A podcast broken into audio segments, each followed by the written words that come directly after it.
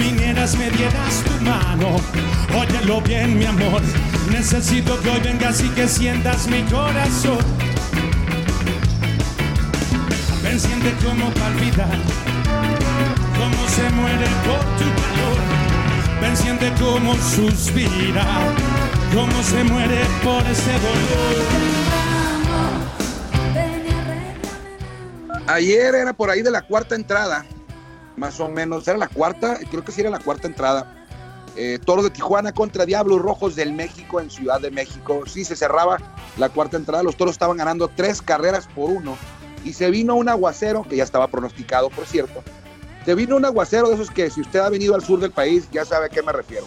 Una hora veinte, una hora, una hora duró el aguacero. Eh, lo que me sorprendió, y lo que lo, dijimos en el programa de Béisbol Sin Fronteras eh, más temprano, en cualquier otro parque de la Liga Mexicana de Béisbol, ese aguacero hubiera terminado con cualquiera, con cualquier intención de seguir jugando. Eh, cayó agua eh, bastante por espacio casi de una hora y de repente empezó a mainar y entró el crew, el equipo de campo, a arreglar el campo, movieron la lona y dejaron la lona, la movieron sin ninguna precaución, en ese momento fue lo que yo creí, y todo el agua que estaba en la lona quedó en el jardín y haciendo, formando una laguna enorme, grande. Eh, cuando yo vi eso dije, bueno, pues no, no va a poderse jugar, o sea, ya, ya inundaron estos amigos la laguna, o sea, no, no, no hacen las cosas bien, fue lo que yo pensé primero. Y aparte todo el agua que había caído, pues dije, no se va a hacer un lodazal el terreno de juego. Pues no, esa laguna sin que nadie hiciera nada por ella, desapareció en cuestión y no es porque eh, me lo esté más o menos imaginando o calculándole de mentalmente, puse, volteé a ver el reloj, duró cuatro minutos en, como si fuera arte de magia, desaparecer el agua de, la laguna que estaba ahí en el jardín izquierdo, en lo que habla del tremendo drenaje que tiene el estadio Alfredo Harpelú, la nueva casa desde el 2019 de los Diablos Rojos del México, en cuestión de 20 minutos de que quitaron la lona, eh, se reanudó el duelo, el campo tiene un gran drenaje, no había ni lodo en el, en el terreno, en ningún lado, en el, en el infield, ni en, los- las franjas de advertencia, en la tierra. Es pasto artificial, nueva generación, lo que tiene ahí este estadio.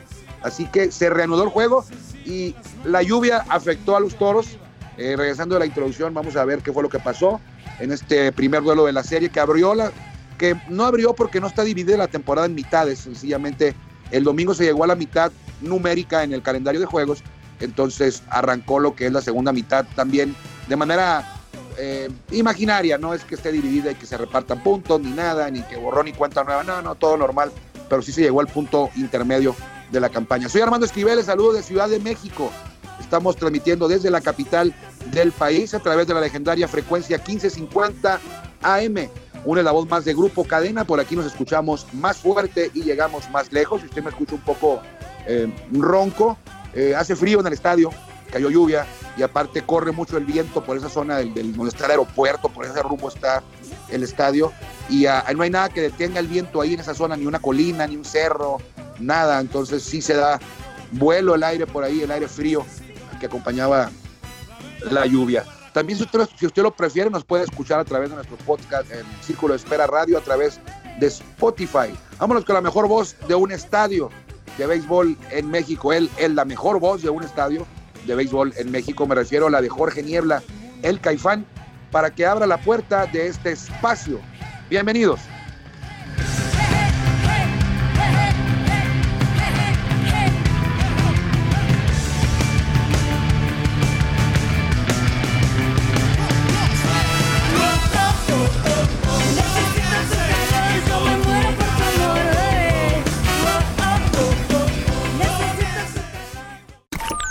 Estamos en el círculo de espera. Acompáñanos a tomar turno y hablar de béisbol con un toque relajado. Aquí empieza Círculo de Espera. El Panteón Rococó se aventó por ahí y la producción a cargo de Guillermo Zulbarán en Tijuana. Panteón Rococó, la canción, ¿cómo se llama? Arréglame el alma, creo que se llama la canción. No estoy seguro, pero creo, creo que así se llama, de Panteón, de El Panteón, no se llama Panteón, se llama El Panteón Rococó. Eh, le decía de vuelta al béisbol, le mando un afectuoso saludo y le agradezco como siempre que nos permita acompañarlo de lunes a viernes a las cuatro y media, ya lo decíamos, por la legendaria frecuencia AM1550. Es un orgullo, es un privilegio estar en esta señal histórica en Tijuana y Baja California. Le decía que los toros ayer arrancaron la serie y arrancaron la segunda mitad de la temporada, que es un decir nada más lo de la segunda mitad. No pasa nada, no es un calendario completo de 66 juegos, no hay una división, sencillamente ya se pasó por el punto intermedio, ¿ok? Eh, los toros abrieron serie ayer contra los Diablos Rojos del México en un duelo de líderes, así llegaron el martes, toros de líder de la zona norte empatado con Mariachis y los Diablos eh, líderes de la zona sur en solitario. Ahora ya no es un duelo de líderes, porque con la derrota de ayer de los toros, los Mariachis no jugaron, pero se quedaron ahora en solitario ellos en la cima de la zona norte, así que ya no es, es una serie de líderes, sí, porque así empezó, pero ya no está toros en el primer lugar. Inició ganando los toros, como siempre, la primera entrada, que los toros siempre por lo regular anotan en la primera entrada. Ayer también lo hicieron. Los dos primeros bateadores dieron de hit, Isaac Rodríguez sencillo, y luego vino Junior Lake con doblete, hombre en tercera y segunda sin out ante Arturo López, que le, salió, que le salió, perdón, barata la entrada, porque solamente le hicieron una carrera que fue empujada por Leandro Castro con un rodado eh, profundo a las paradas cortas que le alcanzó a Rodríguez para anotar. Así que con bola ocupada, no, con no fue bola ocupada, no se envasó. Leandro fue un rodado que produjo carrera. Eh, los Diablos empataron en la baja de la primera, eh, ahí se fueron sin carrera la segunda, sin carrera la tercera, y en la cuarta los Toros hicieron dos para irse al frente 3-1, y en el cierre de esa tercera, de, esa cuarta entrada, Carlos Hernández, el pitcher, sacó el primer out, y fue cuando se vino la lluvia. ¿Cómo afectó la lluvia a los Toros? Pues muy sencillo, el zurdo Hernández, el líder histórico de victorias de los toros, lo estaba haciendo muy bien. Se veía que iba a lanzar una, pues una, no, no, no sé si joya, pero sí iba a tener una gran actuación. Yo le calculé, como lo vi, dije, Carlos se va a ir seis entradas, tranquilo, iba rápido, no tenía muchos lanzamientos, lo estaba haciendo bien, no se metían problemas, solamente en la primera entrada. Parecía que después de la primera entrada había tomado el control del juego y así, así iba. Segunda entrada sin carrera, la tercera rapidita también en la cuarta se viene la lluvia y fue tan larga la pausa de la lluvia que ya no salió Carlos, ni Arturo López tampoco, ¿eh? el, abridor de los Diablos, a quien se fue con siete hits. Ya le había pegado Toro siete hits y tres carreras. Entonces le había, lo, habían, lo habían tocado a Arturo López el zurdo, que jugó Grandes Ligas, por cierto. Este, y al regreso ya llegó el bullpen con Anthony Herrera de los Toros y por aquellos, por los Diablos, Samuel Zazueta. Y los Diablos sí le cerraron la puerta, el bullpen sí le logró cerrar la puerta a los, a los Toros mientras que el de Toros, los Diablos aprovecharon la salida de Carlos Hernández para hacerle una carrera a Antonio Herrera en la cuarta, otra en la quinta, y luego salió Herrera, entró Bernardino en la quinta y le hicieron otra también, tomaron la ventaja desde la quinta, se fueron 4-3, y así se fue el marcador, 4-3 desde la quinta, y se fue haciendo pesado el, marcador en el pizarrón, parecía que se iba a quedar hasta la novena entrada que llega a lanzar Roberto Zuna por los, por los Diablos en busca de su de rescate, no había fallado ninguno, no, no le habían hecho ninguna carrera, y los toros, con un out, llega Isaac Rodríguez y en cuenta de 0 y 2, conecta de hit. Viene Junior Lake en cuenta de 0 y 2, le conecta, pero no fue hit, lo dominaron a Junior Lake. Isaac se quedaba en la primera. A Leandro Castro con dos outs lo pusieron en 0 y 2, así que a un strike de que acabara el juego, en 0 y 2, Leandro Castro conectó un hit eh, al jardín derecho central, al que el jardinero Jesús Favela no le entró bien tratando de impedir que Isaac se fuera tercera. Quiso tomarlo de prisa y tratar de sacar a Isaac o impedir que se, que, se alargara hasta la tercera y perdió la pelota. Tan lejos le quedó, a unos 4 o 5 metros le quedó la pelota, que Isaac no solo se fue a tercera, dobló rumbo a home y empató el juego cuando estaban a un strike.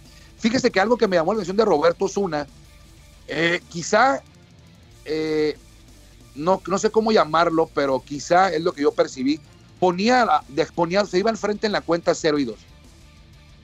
a los tres bateadores últimos que enfrentó, o cuatro, se fue arriba en la cuenta 0 y 2 y tenía espacio para trabajar al bateador, es decir, lanzamientos a ver si se iba con alguno, pero quizás su arrogancia no sé si es la palabra correcta, de querer demostrar o sentirse que estaba en total control y que nadie le iba a tocar.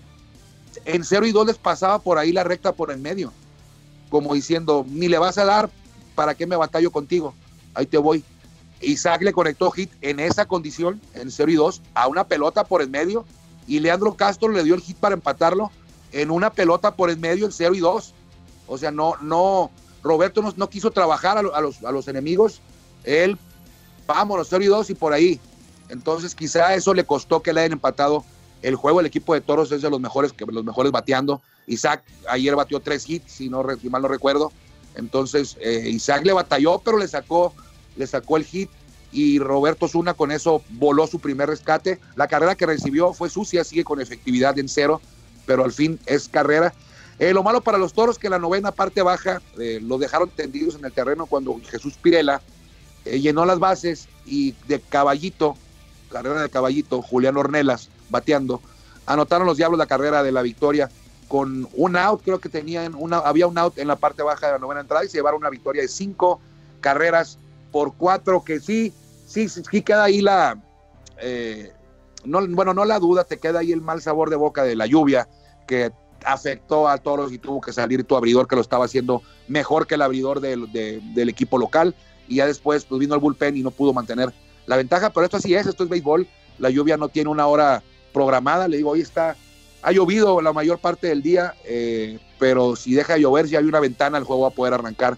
Eh, pues ya está en, casi arrancando, por cierto, en unos 15 minutos estamos aquí en la cabina, entonces eh, ha, llovido, a ver si se puede jugar en el estadio Alfredo Jarpelu. Decíamos que habíamos llegado a la mitad de la temporada, y en la mañana veíamos eh, con Anuar Yeme el tema de los reconocimientos individuales, eh, quienes van punteando, por ejemplo, en el caso de manejador del año en la Liga Mexicana de Béisbol, quién va encabezando, quién encabezaría o quién ganaría si la votación se hiciera ahorita, y es fácil decidir, definirlo, pues a, como se ha votado siempre, el pitcher del año, el jugador más valioso, el manejador del año, yo creo que no hay ninguna duda, a cómo se entrega el, reconocimiento.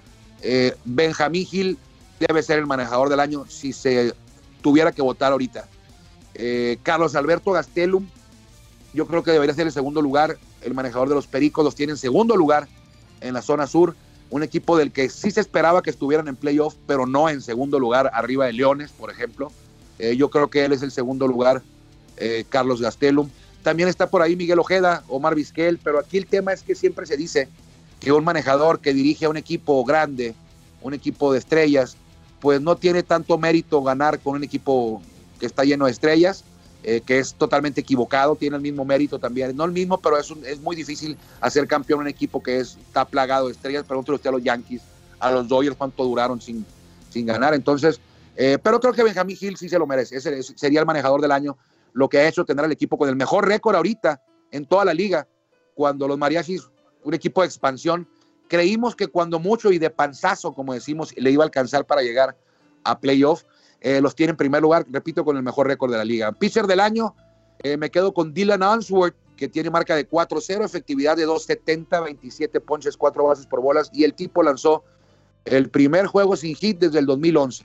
El primer juego sin hit en 10 años. No, el segundo juego sin hit en 10 años. El primero desde el 2017. Lo lanzó Manny Barrera en el 17 y Walter Silva en el 2011. Así que en, la, en grandes ligas, pues no es que fuera poca cosa, pero los lanzan cada semana. Acá en la Liga Mexicana es uno o dos cada 10 años. Así que eh, yo votaría por Dylan Answorth. Segundo, Masaru Nakamura, el pitcher de los Bravos, japonés, que tiene marca de 5 y 0, aunque su efectividad no es la mejor. Eh, Juan Pablo Ramas también estaría en la conversación. Bartolo, el veterano, Bartolo Colón también estaría en esa conversación, pero, eh, y coincidí con Anuar, me quedo con Dylan Answorth del el Águila de Veracruz por eh, la efectividad. La más baja entre los que tienen cuatro ganados, eh, tiene marca de 4-0, no ha perdido. Y sobre todo el duelo sin hit que le lanzó a los Diablos en Veracruz. Entonces me quedo con él. El jugador más valioso tampoco hay ninguna duda, no hay debate, no hay ni qué discutir. Hasta este momento, facilito con la mano en la cintura. El exjugador de toros, el cubano, Henry Urrutia, es el jugador más valioso Batea es el líder de bateo con 4.43, 8 cuadrangulares, 35 producidas, el líder de imparables con 58 y eh, bases totales es el líder con 92. Leandro Castro, 392, 9 cuadrangulares, es líder de producidas con 45, 51 hits. Tito Polo de Generales batea, bueno, estaba lastimado, no sé si ya regresó. 434 es el líder de OVP con 506, líder de slugging con 711, líder de OPS con 1.216.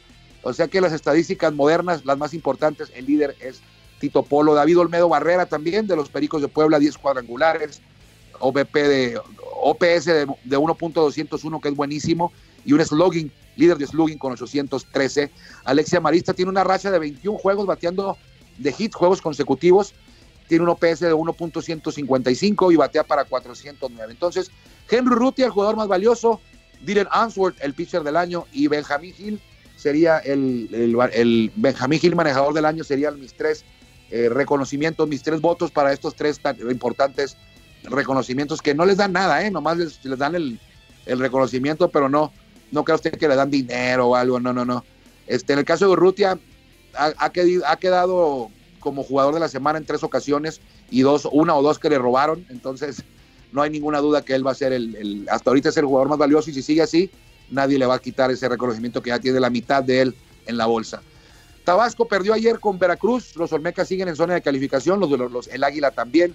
Monterrey y Durango no pudieron jugar, estarán jugando una doble cartelera hoy, si la lluvia lo permite, también en Durango. Tijuana perdió en México 4-5. Los Leones de Yucatán le ganaron a los Guerreros de Oaxaca en el Eduardo Vasconcelos, siete carreras por cinco. Quintana Roo y Puebla no pudieron jugar en el hermano Cerdán por lluvia. Está aquí a dos horas de la Ciudad de México. Dos Laredos, cuatro Saltillo, siete. Acereros le ganó a Algodoneros en el Estadio Revolución, seis carreras por cinco. Campeche, seis. León, tres. Bravos de León. Y en Aguascalientes no pudo, pudo jugar. Los mariachis no jugaron, pero le decía yo que sin jugar se mantuvieron.